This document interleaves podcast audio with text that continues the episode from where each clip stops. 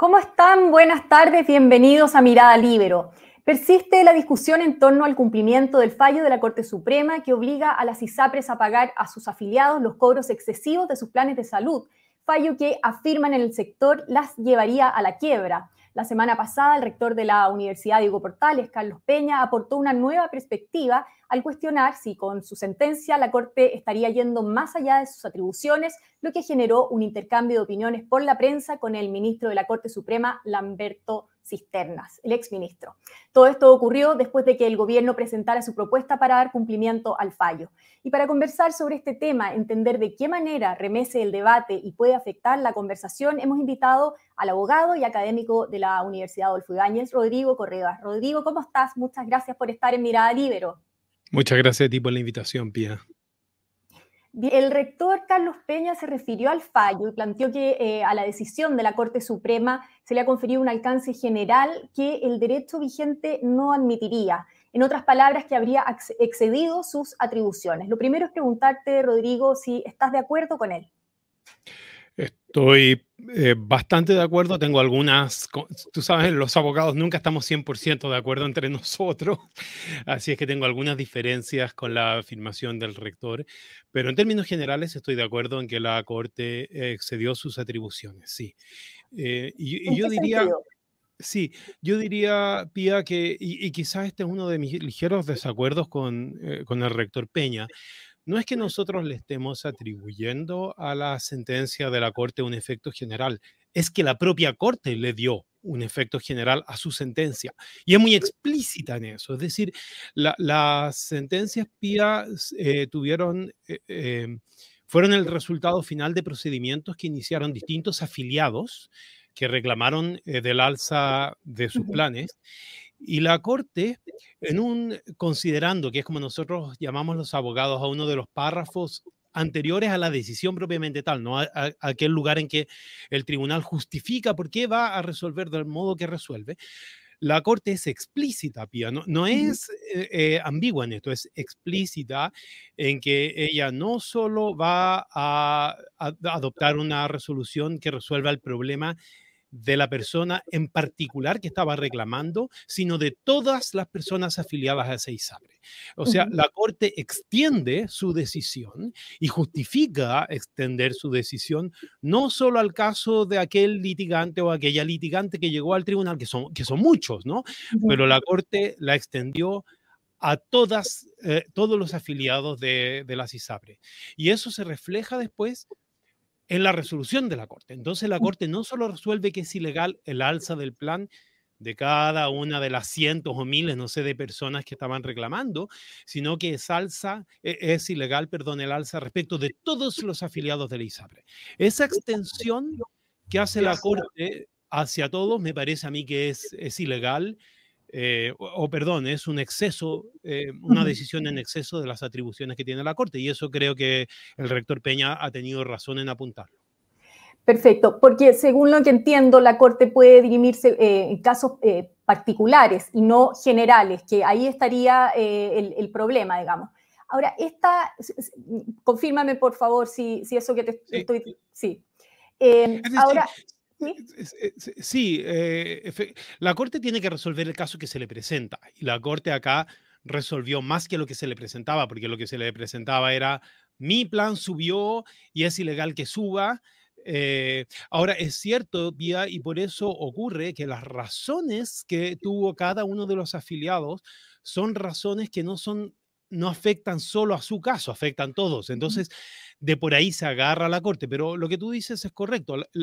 Si Rodrigo Correa reclama de que se le alza su plan de ISAPRE, la, competencia, la Corte tiene competencia para resolver ese problema, el del alza del plan de Rodrigo Correa, y la Corte resolvió mucho más que eso.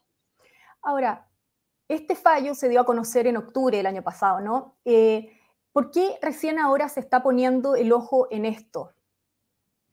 Los, son dos fallos, primero, o sea, son mucho más que dos, en verdad, pero son dos grupos de fallos. Unos que son, me parece, del 6 de agosto, que no son los que están causando tanto problema ahora, pero ya venía de ahí eh, la, este modo de resolver de la Corte. Ya los fallos de agosto generalizó y los otros son de 30 de noviembre, Pía.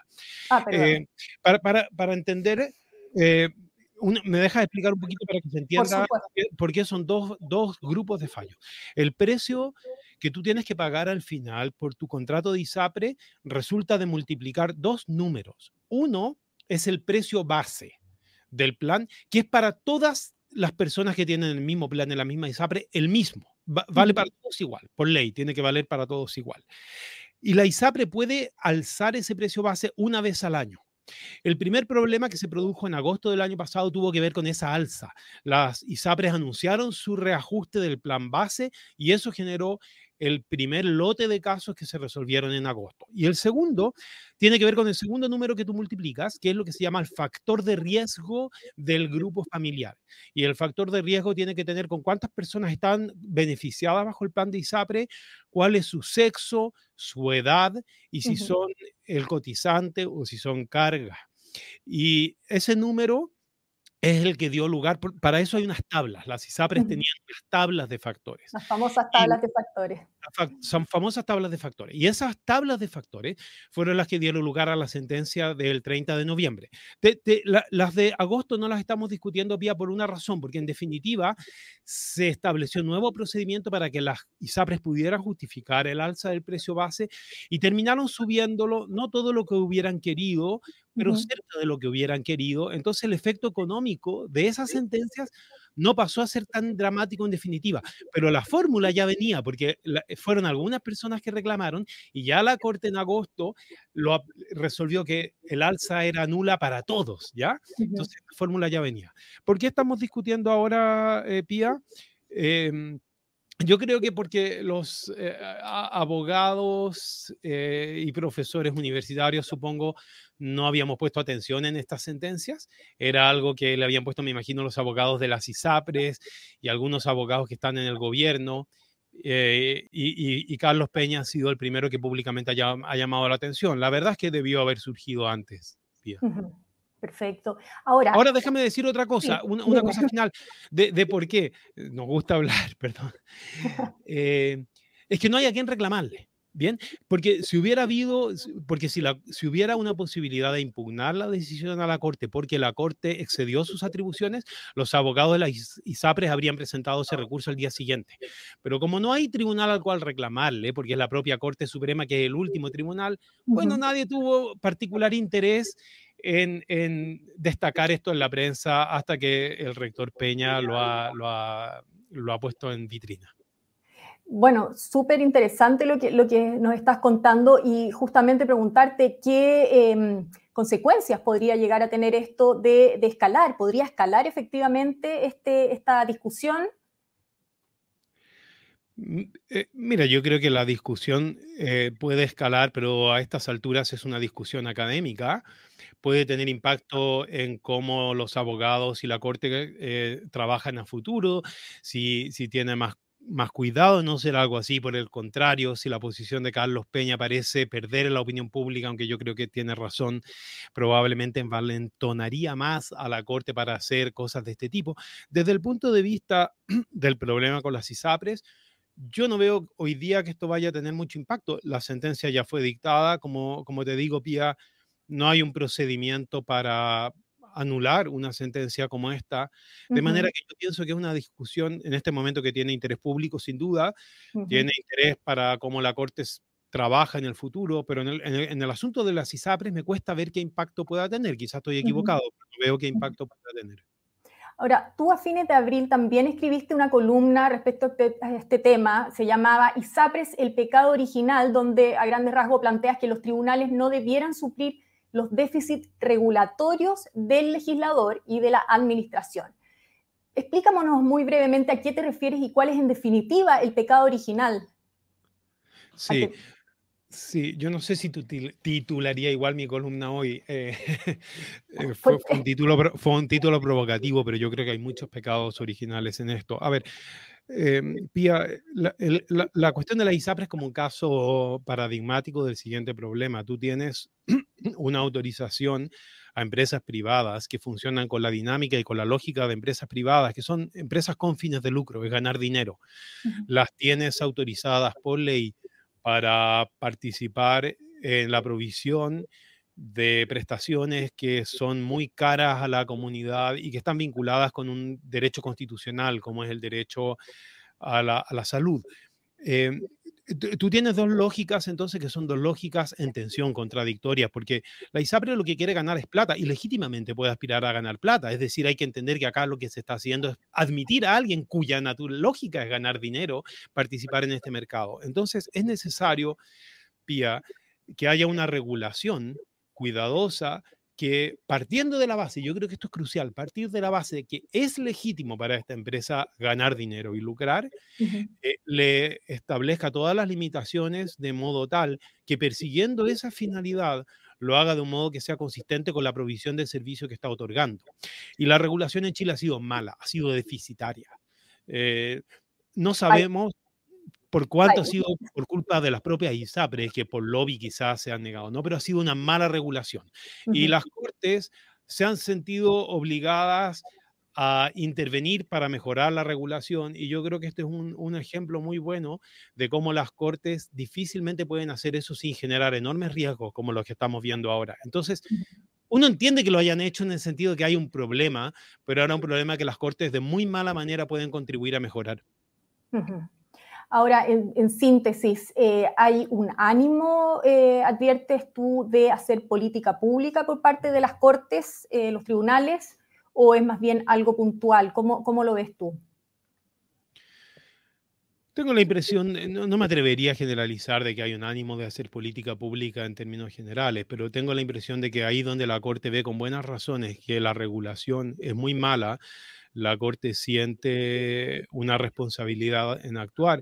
Yo se lo puedo entender humanamente, particularmente uno lo entiende en salud, que es un área muy delicada, pero yo esperaría que la Corte advirtiera que ese no es su rol y es un rol para el que no está bien dotada, muy difícil de hacerlo bien y es muchísimo el riesgo de que, de que el resultado sea muy malo. Ojalá salgamos bien de esto, pero, pero puede terminar muy mal.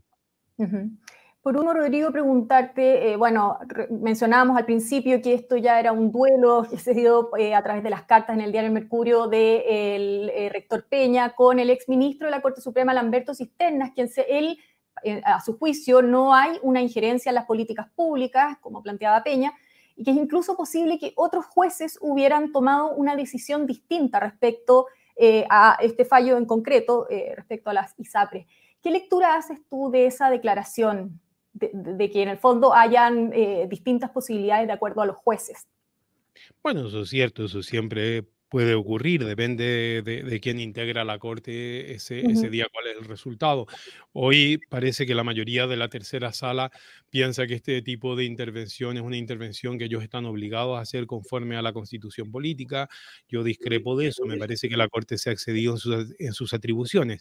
Pero por cierto que depende de los jueces que hay. Si uno hubiera tenido jueces más con una visión más eh, acotada de cuáles son sus funciones, incluso quizás jueces muy molestos con el estado de la regulación, probablemente no habrían adoptado una decisión de este tipo. Pero yo creo que esa no es la discusión, no creo que Carlos Peña esté en desacuerdo con ella. El punto es que la mayoría de jueces que se formó ese día adoptó esa decisión y es una decisión que quiera uno o no interviene en política pública. Yo diría, tampoco es ese el, el, mayor problema. Eh, yo creo que interviene en, en política pública de un modo que la Corte no debería hacerlo, es decir, excediendo sus facultades. Perfecto. Bueno, Rodrigo Correa, muchas gracias por haber estado hoy en Mirada y habernos dado también tu visión sobre este, sobre este tema. Que estés muy bien. Muchas gracias a ti, Pía. Con mucho gusto. Muy bien, yo me despido también agradeciendo su sintonía, en particular a los miembros de la Red Libero que hacen posible este programa. Nos volvemos a encontrar en cualquier momento con más Mirada Libero. El Libero, la realidad como no la habías visto. Haz que estos contenidos lleguen más lejos haciéndote miembro de la red Libero.